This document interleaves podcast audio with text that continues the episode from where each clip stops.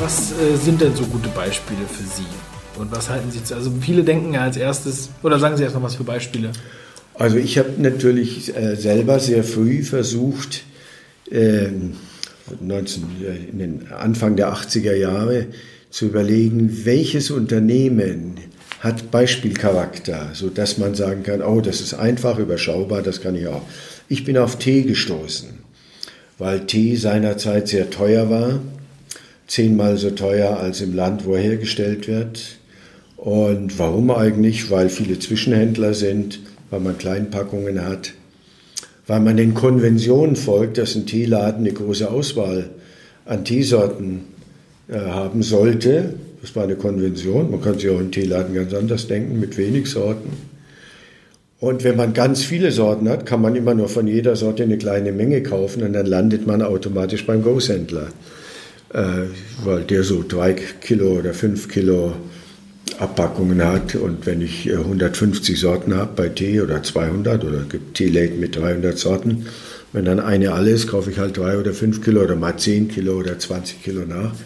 Da muss ich zum Großhändler gehen. Der Großhändler wiederum muss zum Importeur gehen, weil er palettenweise kauft, so 180 Kilo, sowas, 200 Kilo. Und der Importeur der kauft vom Exporteur und der Exporteur kauft über die Teebörse von den Plantagen. Das war die alte koloniale Handelsarchitektur der Engländer im Grunde genommen, der Briten mit ihren, also die waren ja die ersten Teehändler. Und ich habe mir das so angeguckt und habe gesagt, das kann man doch besser. Das Erste ist, dass man nicht so viele Sorten haben kann. Es muss doch nicht jeder Teehändler alle Sorten haben. Und wenn man das radikal zu Ende denkt, bleibt man bei einer Sorte. Und dann kann man aber äh, so große Einkaufsmengen generieren, dass man diese Zwischenhandelsstufen alle überspringen kann. Und Kleinpackung war auch nochmal ein Thema. Bei Kaffee hat man ja auch Großpackungen. Ein Kaffee hält nicht lange. Bei Tee hält das Aroma viel länger. Also bei Tee kann man sagen Kilopackung. Wenn Kaffee schon in 500 Gramm Packungen gehandelt wird, dann Tee mindestens ein Kilo Packung. So ist das entstanden. Sie kennen die Geschichte. Also Teekampagne als ein Beispiel, wie man in diesen doch immerhin sehr äh, professionellen Handel, Unilever äh, sind die größten, Deutschland Teekanne, Buchbonds, Twinings, es gibt große äh, Teefirmen auf der Welt, dass man als Dafi dagegen angehen kann. Und wir sind innerhalb weniger Jahre der größte in unserem Feld geworden. Also wir sind nach Angaben des Tibor Findia der weltgrößte Importeur von Darjeeling Tee als David. Es geht. Und ich dachte, mit, diesem, mit dieser Vorlage kann ich sehr viel mehr Menschen begeistern, das Gleiche zu machen. Diese Lösung. Also haben sie auch. Also ich habe ja auch ähm, im Vorgespräch schon gesagt, dass das halt so ein Game Changer ist, wie ich das jetzt gesehen habe. Ich habe es einfach so gesehen, äh, da war irgendwie so eine Mauer und man hat einfach nicht geglaubt, dass man äh, diese Mauer durchbrechen kann. Und das haben sie gezeigt äh, und auch äh, wenn dann im Nachhinein Leute sagen, ja, das war ja eigentlich so einfach, was ja immer der Fall ist, wenn man die Idee dann erstmal fertig sieht, dann sagen einige, das wäre einfach gewesen, aber man muss ja erstmal dahin kommen. Das ist ganz klar, aber eines vielleicht auch, woher nimmt man denn den Mut zu sagen, ich bin besser als diese Unilevers, Twinings, Bourbons und so weiter? Ja. Aus dem, äh, aus der Sicht heraus, das sind Großbürokratien. Wir glauben, das sind so hocheffiziente Läden mit Forschung und unglaublich toll und so. Und wenn man dann mal drin ist und da, man ist ja dann, hat man Kontakt zu Das sind äh, also Mammutbürokratien.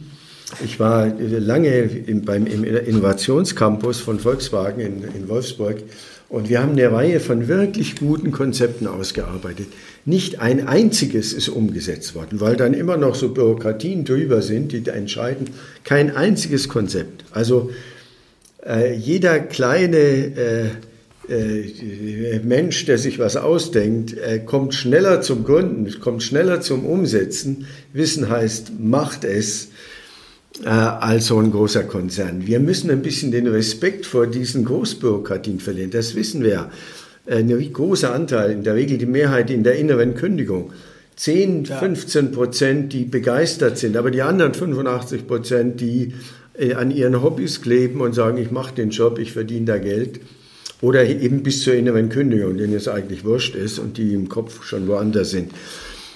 Es ist ein äh, Wunder, wie diese Konzerne überhaupt Geld verdienen können. Und auch das muss man ja. mal klar sagen. Die sind nicht so toll und so effizient und so großartig. Sie vermeiden Steuern.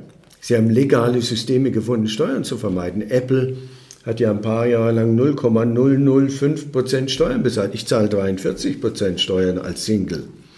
Jetzt mal von der Moral abgesehen, also natürlich ist das auch eine Schweinerei, aber das macht ja auch deutlich, dass diese Konzerne, wenn sie kaum Steuern bezahlen, natürlich da eher äh, Überschüsse machen als, äh, als äh, jemand anderer. Und man muss auch sagen, das sind ja ganze Abteilungen, die äh, Forschungsanträge, also äh, äh, Subventionsanträge in Brüssel stellen oder bei der Bundesregierung. Also die werden ja auch gefördert. Das iPhone, um mal ein bisschen den, äh, die, diese Aura von äh, Apple anzugehen, ja. das iPhone, sagt eine äh, Professorin Matsukata, ist praktisch alles öffentliche Forschung gewesen. Also mit öffentlichen Mitteln erforscht und die Leistung von äh, Apple, die ich überhaupt nicht schmälern will, war, diese Forschungsergebnisse so zu kombinieren, dass ein Smartphone rauskommt. Hervorragend.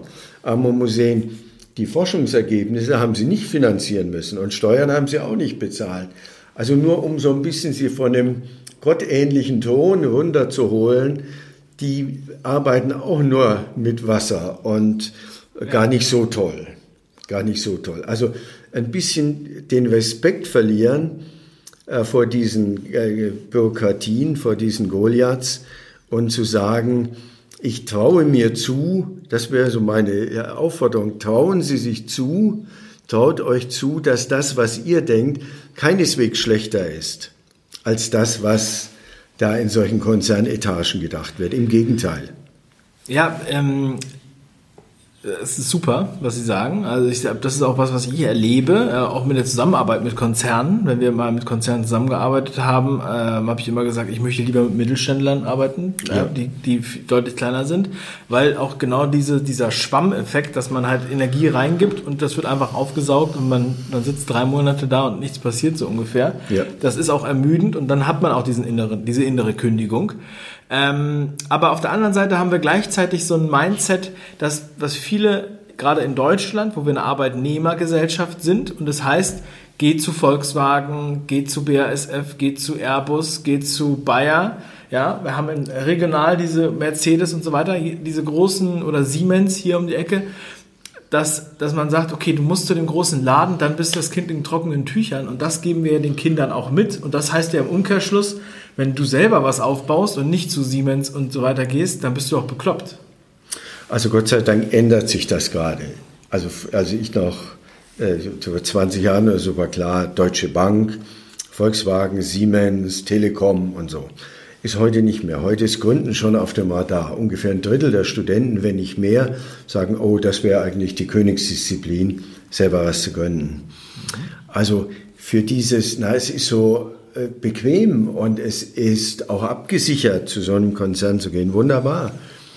Aber ich, ich will das niemandem ausreden, aber ich gebe zu bedenken, diese Lebensfreude, die man bekommt, wenn man selber ein Ideenkind, ich nenne ja meine Companies Ideenkinder, ich habe ja ein ja. paar gegründet oder mitgegründet, das sind Ideenkinder. Das ist toll. Ich habe keine echten biologischen Kinder, ich, aber ich habe eine Reihe von Ideenkindern und das ist was ganz eigenes, faszinierendes, schönes, wie eben echte Kinder auch, ähm, wo viele Menschen ja den Hauptinhalt ihres Lebens sehen, zu Recht. Äh, solche äh, Kinder äh, sozusagen bei dem einen stehen sie im Kopf, bei den Frauen im Bauch, gerade wir Männer. Also solche Kinder in die Welt zu setzen, hat etwas. Das ist unendlich viel spannender und erfüllender und macht lebendiger, auch wenn man mal schlaflose Nächte hat und mal was daneben geht. Das gehört auch dazu. Soll man gar nicht beschönigen. Schlaflose Nächte gehören auch dazu, mindestens. Aber es ist eine ganz andere Lebendigkeit und ich habe nie den Punkt gehabt, dass ich sage, jetzt bin ich 65, jetzt höre ich auf zu arbeiten. Mir hat Arbeit immer Spaß gemacht bis heute und ich habe auch nicht vor aufzuhören. Und ich bedauere Menschen, die Urlaub brauchen. Das muss ich mal deutlich sagen. Ich bedauere Menschen, die Urlaub brauchen. Ich kann mich nicht erinnern, wann ich das letzte Mal Urlaub gehabt habe. Für mich ist jeder Tag Urlaub. Ich bin wie ein Künstler, der in seinem Atelier sitzt, den können Sie auch nicht an den Strand setzen. Der will in seinem Atelier sein ja. und Neues ausprobieren. Er will mit seiner Kunst leben und das fasziniert ihn und beschäftigt ihn. Und das steckt in uns Menschen auch drin. Wir haben natürlich einen Energiefaden, wir haben Leidenschaft. Und das, dieses, also ich möchte nicht in einem Konzern arbeiten. Ich möchte, äh, ja, das Kreativsein etwas Eigenes machen, seinen eigenen Weg gehen, sich nicht verstellen müssen, sich nicht, äh, also ich, ich könnte gar nicht in so einer Bürokratie arbeiten. Ich würde wahrscheinlich den Vorgesetzten beschimpfen. Ich habe dann auch irgendwann bei VW aufgehört. War ja nicht VW Innovationscampus, es war ja zu Recht eine eigene, ja. äh, eigene Einheit, die nicht in den VW-Konzern eingebaut worden war. Aber trotzdem wurde das meiste, jedenfalls wo ich dabei war, hatten gute Sachen, wurden nicht umgesetzt. Sehr schön. Ähm, noch ein ganz wichtiger Aspekt, den Sie auch in Ihrem Buch nennen, ist, Sie nennen es so schön Renaissance der Werte. Das heißt ja, die Renaissance ist ja die Wiedergeburt. Ähm, also diese Werte haben schon existiert. Wir brauchen, wir müssen uns an diese Werte erinnern. Was für Werte sind das? Was ist sozusagen der, der Appell, der dahinter steckt? Also ich habe, äh, Keynes hat einen interessanten Aufsatz geschrieben, 1930, äh, wo er sagt, wie werden meine Enkel oder Urenkel Ökonomie erleben? Und da ist dieser Gedanke drin, den ich Renaissance der Werte nenne. Keynes äh, nennt es anders. Ähm, er sagt, dieser, was wir Kapitalismus nennen, hat mit äh, den Werten von Gewinninteresse oder manche sagen Geiz und Gier hat äh, unglaubliche Leistungen bewirkt. Also diese Explosion, so 1750, 1800 folgende, war eine Explosion, wo man die alten Werte von Bescheidenheit und Zurückhaltung und Einklang mit der Natur aufgegeben hat, zugunsten von Du kannst äh, durch unternehmerische Tätigkeit reich werden, du kannst ja, du kannst die Welt verändern. Dieses äh, Monomane, dieses äh, Egohafte, dieses äh, äh Gier nach äh, riesigen Vermögen, das hat dazu geführt, dass die Produktivkräfte entfaltet wurden. Das sagt übrigens auch Marx. Also der Kapitalismus hat eine enorme Entfaltung der Produktivkräfte zur Folge und die Motivation dafür, anders als im Sozialismus, war, wenn du das schaffst, gut zu organisieren und hinzubekommen, dann wirst du kräftig belohnt. Wenn ein Unternehmen erfolgreich ist, geht es nicht um 10.000 Euro, auch nicht um 100.000, da geht es sofort, wissen wir auch in Startups, um ziemlich große Summen, um echt große Summen. Also diese, diese Werte, diese eigentlich neuen Werte, Geiz und Gier gab es immer, aber sie waren nicht sozusagen gesellschaftlich akzeptiert oder sie waren nicht in der Vorfront von gesellschaftlicher Entwicklung. Also Keynes sagt, dieses äh, äh, Gier und Geiz, äh, das hat enorm was bewirkt. Aber jetzt, wo wir die Bedürfnisse erfüllt haben, wenn wir in das Stadium kommen, wo wir die Bedürfnisse erfüllt haben, können wir das wieder beiseite schieben. Da haben diese negativen Werte, diese Aufgabe von Bescheidenheit, Einklang mit der Natur, ihren Zweck erfüllt. Wir haben die Produktivkräfte entfaltet. Jetzt haben wir die Chance, wieder zurückzukommen zu unseren alten Werten, wie es in allen Weisheitslehren, Religionen der Fall ist. Nicht der Konsum, nicht das Anhäufen von Geld, nicht, nicht Dagobert in, in Geld schwimmen ist das Ziel, sondern ein geglücktes Leben. Also wir haben die Chance, nach den Mühen und Etappen der, der, äh, der, der, äh, der wertevernichtenden Ökonomie, also der, dieser, nehmen wir es mal als grob als äh, Gier und Geiz, das können wir hinter uns lassen. Das meint dieses Renaissance der Werte. Wir können zurückfinden zu den Werten von Lebensfülle, Lebensfreude, gute Beziehungen aufbauen, wieder Einklang, Versöhnung mit der Natur, solche Dinge. Und wir wissen alle, der Glück im Leben heißt nicht maximaler Konsum, sondern heißt zum Beispiel gute Beziehungen zu Freunden, zur Familie, zu den Kindern, zu den Eltern, zu wem auch immer.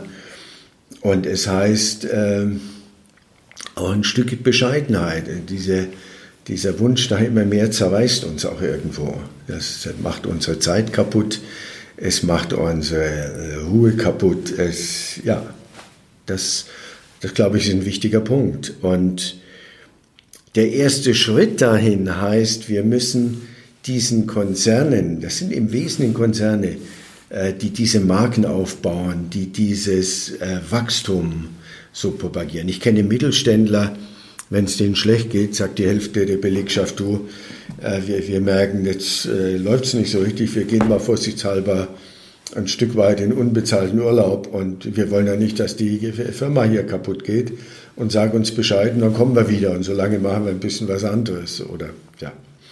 Also dieses in Einklang mit den Beschäftigten und im Einklang, ich kenne Mittelständler, die sind halt in ihrem Dorf oder in ihrer Kleinstadt so ein Stück die Könige und genießen das auch. Die brauchen nicht eine teure Yacht oder einen Steuersitz in Monaco oder sonst einer Steueroase. Die sind glücklich, weil sie in ihrer Community hoch anerkannt sind. Ich kenne eine Geschichte, da putzt die Mutter immer noch in der Firma und der Sohn sagt, du, wir sind Millionäre. Und die Mutter sagt, lass mich doch machen. Ich möchte auch ein bisschen was zu beitragen. Und das ist im Dorf hoch angesehen. Die Mutter des äh, reichen Mittelständlers putzt immer noch in der Firma. Also das sind Werte, die finden Sie bei Siemens oder äh, Unilever nicht. Und äh, ja, das, das sind so kleine Schnappschüsse, wie es eben auch geht. Toll. Ja, Herr Faltin, also es waren echt super Impulse. Ich hätte noch einen Punkt. Ja, sehr, ähm, sehr gut, ja. Das mit dem Marketing-Rucksack. Ja. Also wir reden ja, wenn wir über Ökologie reden, vom ökologischen Rucksack. Wir wissen, ein Produkt äh, steht auf dem Tisch und hinter dem Produkt zur Herstellung wurde eine Menge Material verbraucht, wurde in der Regel viel Wasser verbraucht, wurden alle möglichen Stoffe verbraucht. Und das Endprodukt sieht so klein und unscheinbar aus, aber es hat einen ordentlichen ökonomischen Rucksack. Und mir fiel auf, wenn man heute die Produkte sieht und das Marketing, das Verkaufen, das Verkaufen ist der Engpass. Früher war die Herstellung der Engpass. Da war ein Stahlwerk, da ging es um Herstellung von Stahl. Und man brauchte Stahl und man kam von der Herstellung kaum hinterher.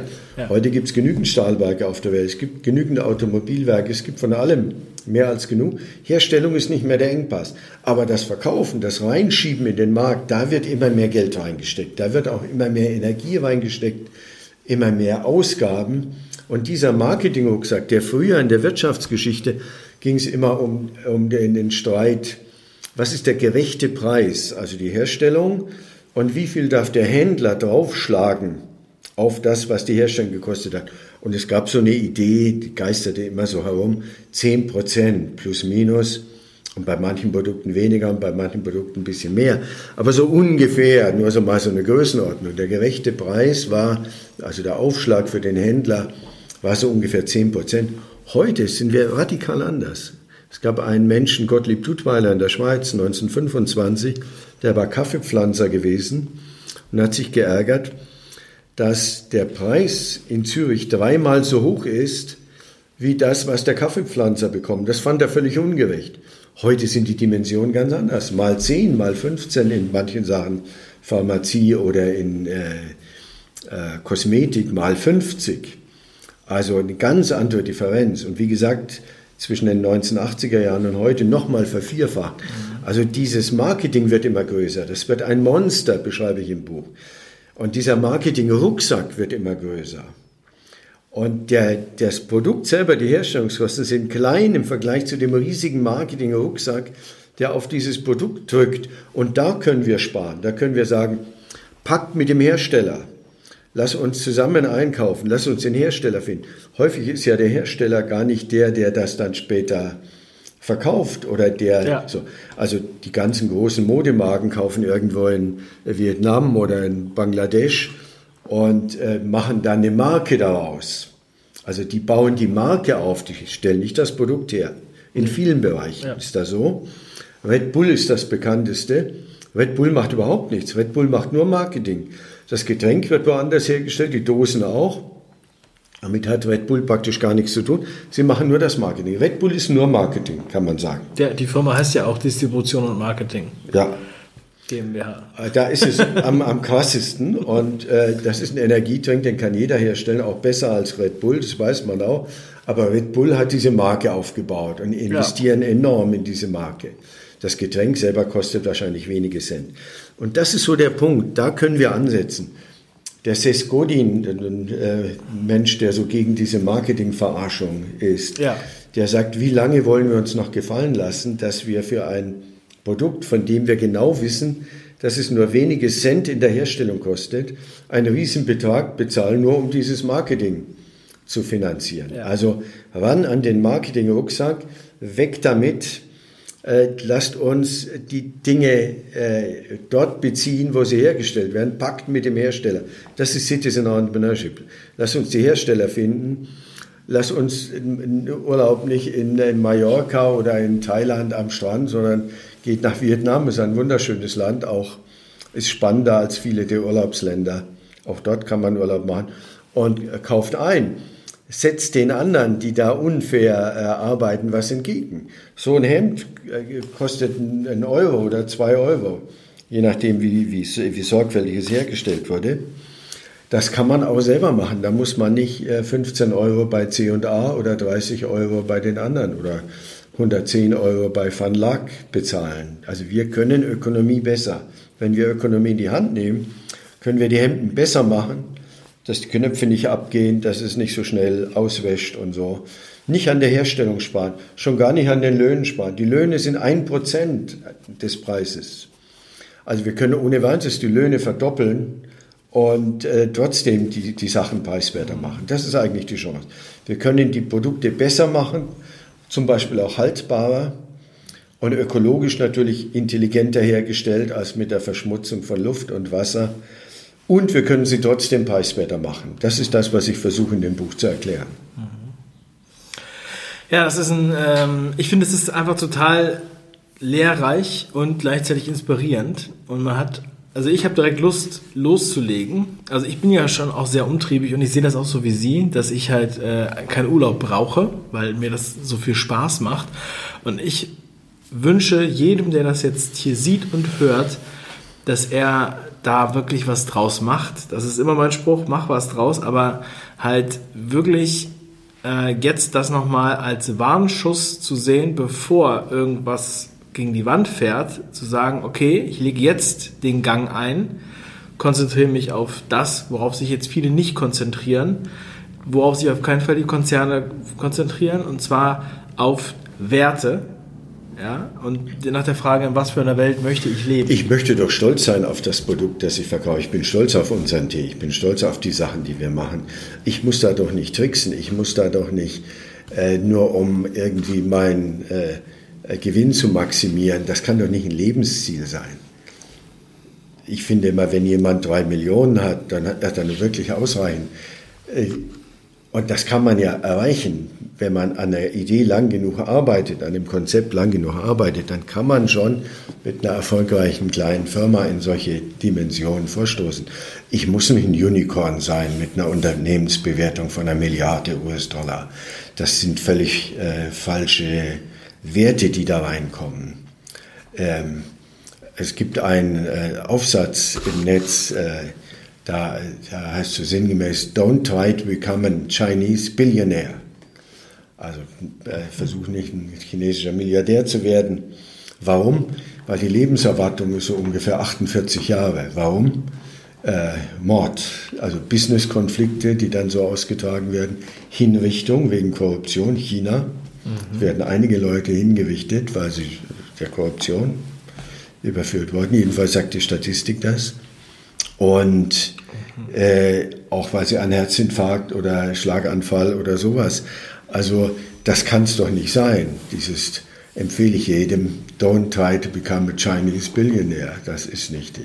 Oder Götz Werner sagt völlig richtig, das Dümmste, was man machen kann, ist reich zu sterben. Und es gibt eine chinesische Milliardärin, die sagt, keiner will hier als der Reichste auf dem Friedhof liegen. Also das Leben ein Stück auch genießen und nicht in dieses äh, Onkel Dagobert hafte. Der Walt Disney hat das ja in der Figur des Dagobert sehr schön karikiert. Das ist eine unbeliebte Figur, das ist eine unglückliche Figur. Das ist eine, jedes Kind merkt, dieser Dagobert ist nicht wirklich nachahmenswert. Mhm. Dem müsste man eigentlich helfen, rauszukommen aus seiner Sucht an der Stelle. Und es gibt auch Menschen, die eben nicht in diese Sucht geraten. Es gibt auch welche, die reingeraten. Geraten wir alle. Das ist ein Punkt, den ich auch in dem Buch behandle. Wieso glauben wir denn, dass wir die besseren Entrepreneure sind? Wieso glauben wir, dass wir die besseren Unternehmer sind? Äh, verfallen wir dann nicht doch auch alle in dieses Gewinnmaximierung? Wenn man 10 Millionen hat, möchte man gerne 100 Millionen. Wenn man 100 hat, würde man gerne Milliardär werden. Ich glaube, das ist nicht so. Sehen Sie, in der Geschichte der Demokratie war das ja auch so. Es gab die Fürsten, die Feudalen und ihre Generäle.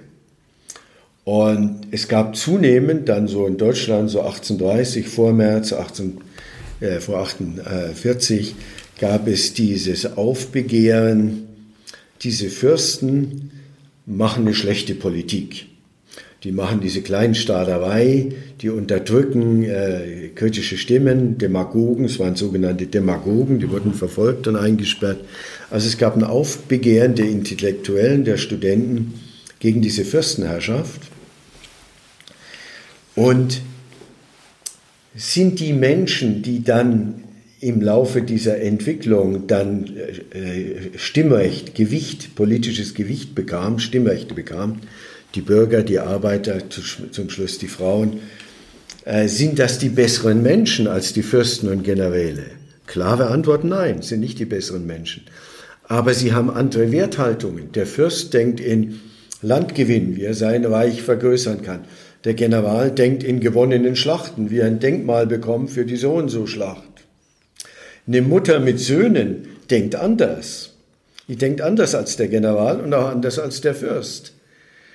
Und das ist der Unterschied. Nicht, dass sie nicht die besseren Menschen, aber sie haben andere Sichtweisen, sie haben eine andere Werthaltung und sie haben andere Lösungen. Und tatsächlich kommt es in Demokratien weniger öfter zu Krieg als in autoritären Systemen.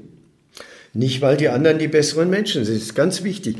Wir sind nicht als Unternehmer die besseren Menschen, aber wir haben andere Werthaltungen. Uns geht es nicht aller Dagobert um dieses nur Maximieren als oberstes Prinzip. Und wir wollen stolz sein auf unsere Produkte. Und viele Mittelständler sind stolz auf ihr Produkt und haben jedes Recht dazu, auf dieses Produkt stolz zu sein. Und sie machen nicht Dinge wie Nestle mit dem Wasser, das Grundwasser abpumpen und den Leuten teuer verkaufen. Und eine riesige Werbemaschinerie aufführen, damit die Leute glauben, das Wasser in der Flasche sei besser. Das Wasser in der Flasche ist nicht besser, es ist wahrscheinlich sogar schlechter durch diese Plastikweichmacher. Also Stiftung Warentest sagt ja, aber da wird, Nestle ist ja einer der ganz großen Wasserproduzenten. Sie nehmen uns das Grundwasser weg. Wir halten das ja noch aus, aber in Entwicklungsländern sind die Leute ärmer. Für dieses was anderes, wenn sie Wasser kaufen müssen. Mhm.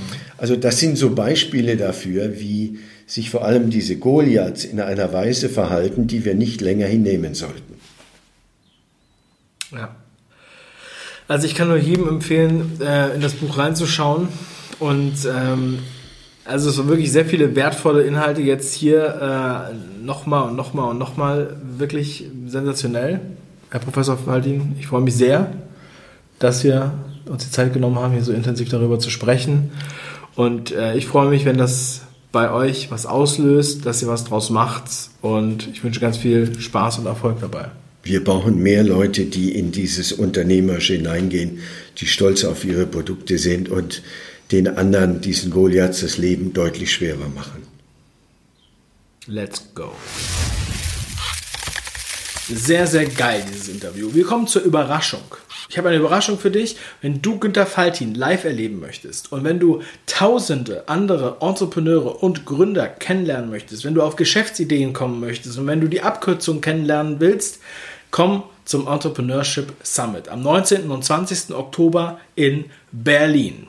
Und das Beste ist, wenn du jetzt auf diesen Link klickst und den Gutscheincode 5 Ideen eingibst, dann bekommst du einen saftigen Rabatt. Findest du einfach unter diesem Video bzw. in den Show Notes zu dieser Sendung. Der Gutscheincode ist nicht lange gültig, nur bis zum 13. April. Also du solltest ihn jetzt nutzen, bevor der Aktionszeitraum vorbei ist. Komm zum Entrepreneurship Summit. Ich werde auch dort sein und es sind sehr, sehr viele geile, interessante Leute. Also wenn du dein Business starten willst oder neue Inspirationen brauchst, wie du richtig Gas geben kannst, wie du mit Komponenten arbeitest und gründest, dann führt kein Weg dran vorbei. 19. und 20. Oktober in Berlin. Be there or be square. Schön, dass du heute wieder dabei warst.